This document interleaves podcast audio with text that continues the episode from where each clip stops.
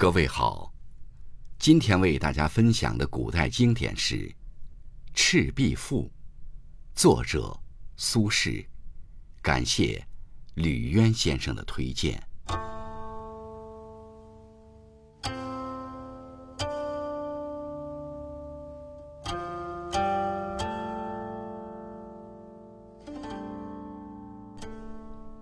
壬戌之秋。七月既望，苏子与客泛舟游于赤壁之下。清风徐来，水波不兴。举酒属客，诵明月之诗，歌窈窕之章。少焉，月出于东山之上，徘徊于斗牛之间。白露横江。水光接天，纵一为之所如，凌万顷之茫然。浩浩乎如凭虚御风而不知其所止，飘飘乎如遗世独立，羽化而登仙。于是饮酒乐甚，扣舷而歌之。歌曰。桂棹兮兰桨，击空明兮溯流光。渺渺兮予怀，望美人兮天一方。客有吹洞箫者，以歌而和之。其声呜呜然，如怨如慕，如泣如诉，余音袅袅，不绝如缕。舞幽壑之前角，泣孤舟之离妇。苏子悄然，正襟危坐，而问客曰：“何为其然也？”客曰：“月明星稀，乌鹊南飞。此非曹孟德之诗乎？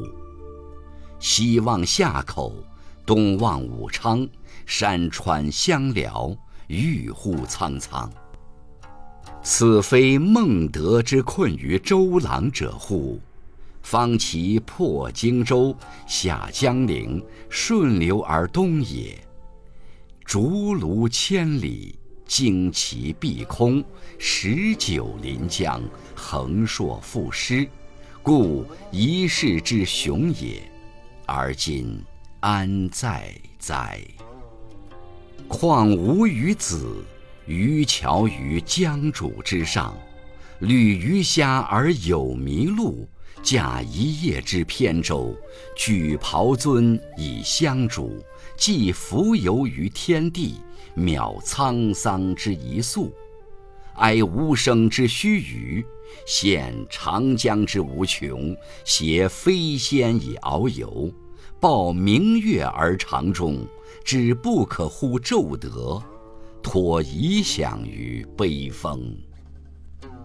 苏子曰：“客亦知夫谁与月乎？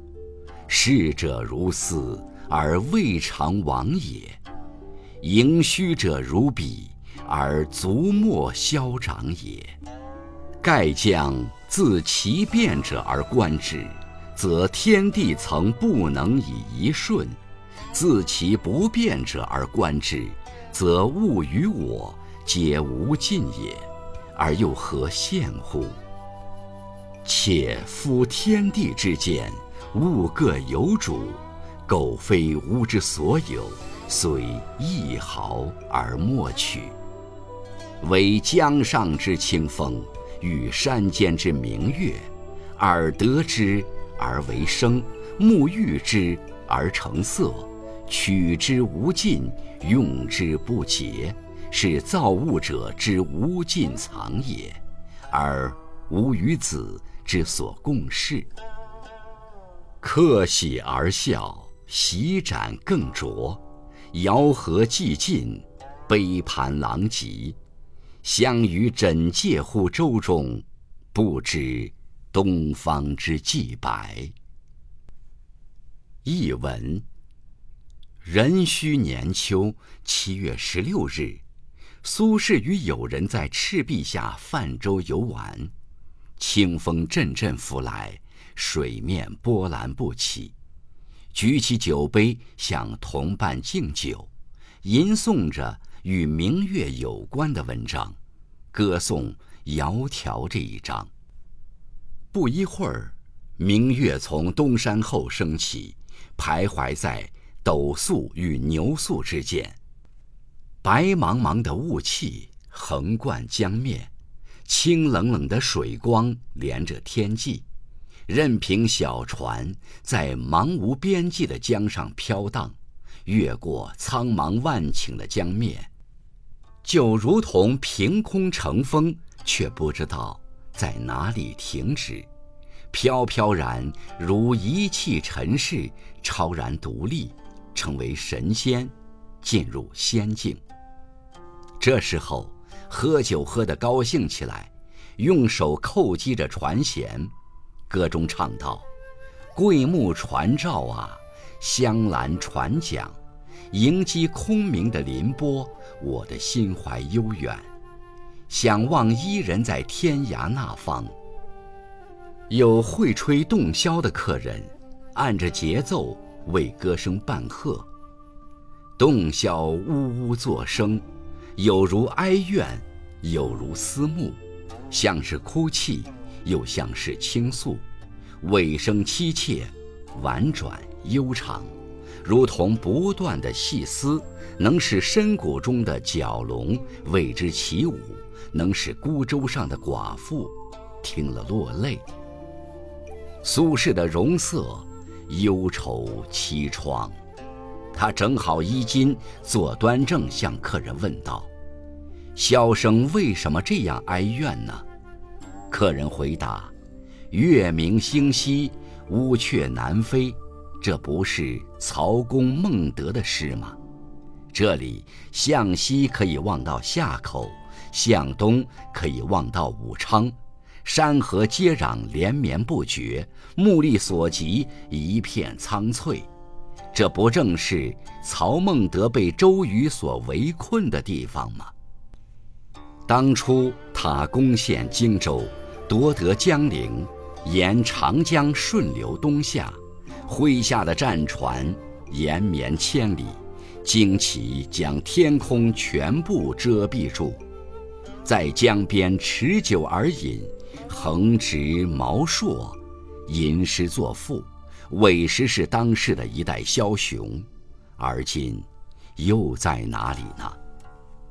何况我与你在江边的水渚上捕鱼砍柴，与鱼虾作伴，与麋鹿为友。我们驾着这一叶小舟，举起杯盏，相互敬酒。我们如同浮游置身于广阔的天地中，像沧海中的一颗粟米。那样渺小，唉，哀叹我们的一生只是短暂的片刻，不由羡慕长江没有穷尽。我想与仙人携手遨游各地，与明月相拥而永存世间。我知道这些不可能屡屡得到，托寄在悲凉的秋风中罢了。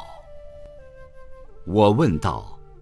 你可也知道，这水与月，不断流逝的，就像这江水，其实并没有真正逝去；时圆时缺的，就像这月，但是最终并没有增加或减少。可见，从事物易变的一面看来，天地间没有一瞬间不发生变化；而从事物不变的一面看来，万物与自己的生命同样无穷无尽，又有什么可羡慕的呢？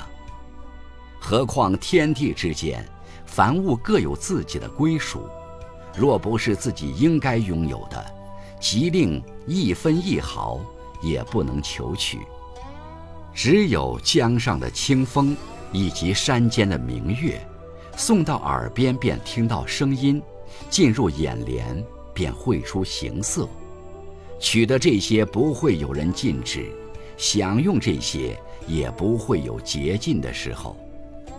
这是造物者恩赐的没有穷尽的大宝藏，你我尽可以一起享用。客人高兴地笑了，清洗杯盏，重新斟酒，菜肴和果品都被吃完，只剩下桌上的杯碟一片凌乱。苏子与同伴在船里互相枕着垫着睡去，不知不觉，天边已经显出白色，天亮了。